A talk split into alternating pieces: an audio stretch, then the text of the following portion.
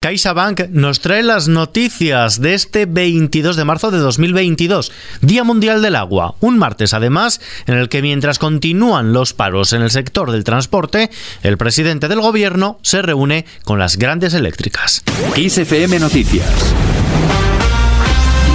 con Ismael Arranz. Comenzamos en Ucrania. El alcalde de Kiev promete que los rusos no entrarán jamás en la capital. Vitale Klitschko promete a los representantes locales y regionales de 46 países europeos que los rusos no entrarán jamás en Kiev porque para ello ha fortificado cada edificio, cada calle y cada rincón de la ciudad. El regidor de Kiev pide armas para combatir a uno de los ejércitos más potentes del planeta y alerta de que el presidente ruso Vladimir Putin quiere recrear la antigua Unión Soviética con Ucrania.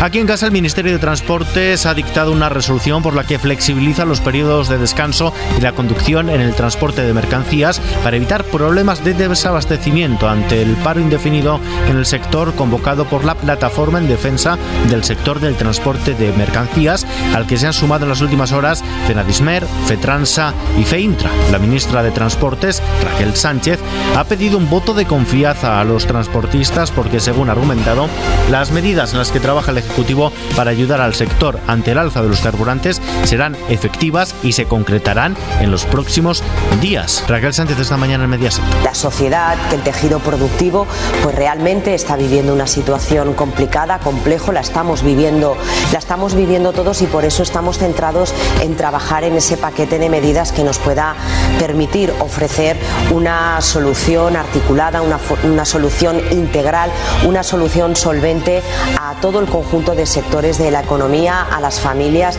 y en definitiva a la sociedad española. Las organizaciones del gran consumo consideran de máxima urgencia acabar con un paro del transporte que califican de problema de Estado al tiempo que han advertido de que el conflicto amenaza ya la producción y de que peligran más de 100.000 puestos de trabajo.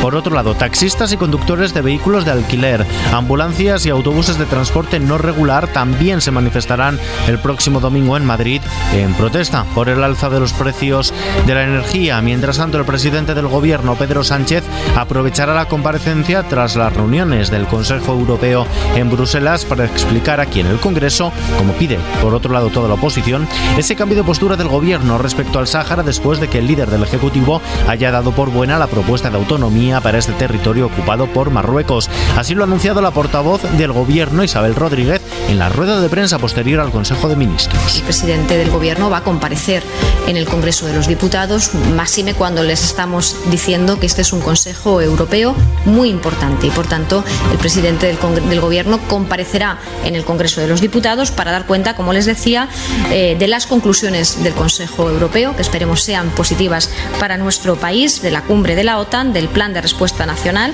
y eh, también de ese nuevo marco de relaciones con Marruecos. La portavoz del Partido Popular en el Congreso, Cuca Gamarra, ha calificado de inadmisible y temerario que el presidente del gobierno, Pedro Sánchez, haya dado en solitario un bandazo a la posición de España respecto al Sáhara Occidental, rompiendo con el principio de que la política exterior es una política de Estado. Cuca Gamarra, coordinadora general del Partido Popular. Que la política exterior de este país es una política de Estado y además dar un bandazo y girar en lo que ha sido una política que estaba acordada y que todos conocíamos en los últimos 47 años.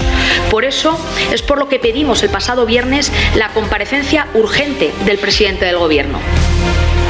Porque si según el Gobierno quien marca la política exterior en España es el presidente del Gobierno, quien tiene que comparecer de manera urgente y tendría que haberlo hecho ya, era el presidente del gobierno.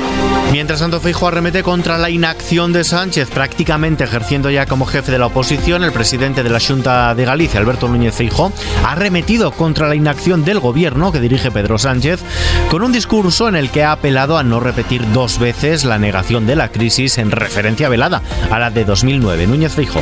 No es oculto que me preocupa la ausencia de políticas de Estado que considero imprescindibles para este momento. As políticas de Estado non son o mesmo que as políticas de goberno. Algo que no noso país se confunde con demasiada frecuencia.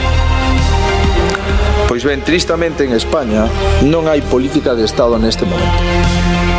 Hai políticas de goberno en plural. Como escuchamos, Feijo recuerda la necesidad en este momento de políticas de Estado, recordando que estas no son las mismas que las políticas de gobierno, que son, dice, las que se están llevando a cabo. Frente a ello, ha avanzado que el Consejo de la Junta aprobará nuevas medidas después del paquete lanzado la pasada semana, que incluirá avales para realizar inversiones en los sectores productivos. El presidente del gobierno, por su parte, se ha reunido hoy con las eléctricas, una reunión en la que Pedro Sánchez no ha hablado de imponerles impuestos a estas compañías, sino del modo de conseguir energía más barata, según ha adelantado la ministra para la Transición Ecológica y vicepresidenta tercera del Gobierno, Teresa Rivera. Estamos viviendo dos tipos de desafíos. Uno, el desafío de la seguridad de suministro y otro, el desafío de, la, de precios, de contar con precios asequibles sobre los suministros energéticos. Y esto lo sienten así todos los Estados miembros. Y es verdad que esto representa trabajar en el gas y representa trabajar en la electricidad representa también el eh, contar con unos principios básicos que compartimos y que venimos defendiendo desde, desde el primer día. La ministra ha señalado que en la reunión de Sánchez con los máximos responsables de las compañías eléctricas españolas se ha hablado del paquete de medidas que España quiere implantar tras el Consejo de Ministros Europeo que se celebra esta semana. Y en este sentido, la Comisión Europea incluye la posibilidad de limitar el precio del gas y de la electricidad dentro de ese menú de opciones que publicará mañana miércoles para alimentar el debate que tendrán los líderes de la Unión Europea al final de la semana para acordar medidas que respondan al alza de precios energéticos. Así, Bruselas última un nuevo documento con las mejores opciones disponibles, cada una con sus ventajas y sus desventajas, todas ellas con el objetivo de estructurar la discusión para seguir trabajando en medidas concretas. En los mercados, la bolsa española ha subido este martes el 1,17%, se ha aproximado a los 8.500 puntos animada por la subida de Wall Street y de la mayoría de los grandes valores, mientras que se abarataba el precio del petróleo. De este modo, el IBEX 35 cierra en los 8.487 puntos, con el euro por un dólar con 10 centavos. Y antes de acabar, el Consejo de Ministros ha aprobado hoy el bono cultural joven. El próximo mes de junio, los jóvenes que cumplan 18 años este año 2022 podrán comenzar a beneficiarse del bono cultural después de que, como decimos, hoy el Ejecutivo haya aprobado el Real Decreto que establece las normas reguladoras de esta tarjeta monedero cargada con 400 euros. Y terminamos, precisamente lo hacemos con una propuesta cultural. El Teatro Auditorio El Greco de Toledo acogerá los días 15 y 16 de abril Romeo y Julieta, un amor inmortal. Es un musical al más puro estilo Broadway en el que se suben en el escenario hasta 16 artistas para recrear por primera vez en España el clásico de William Shakespeare.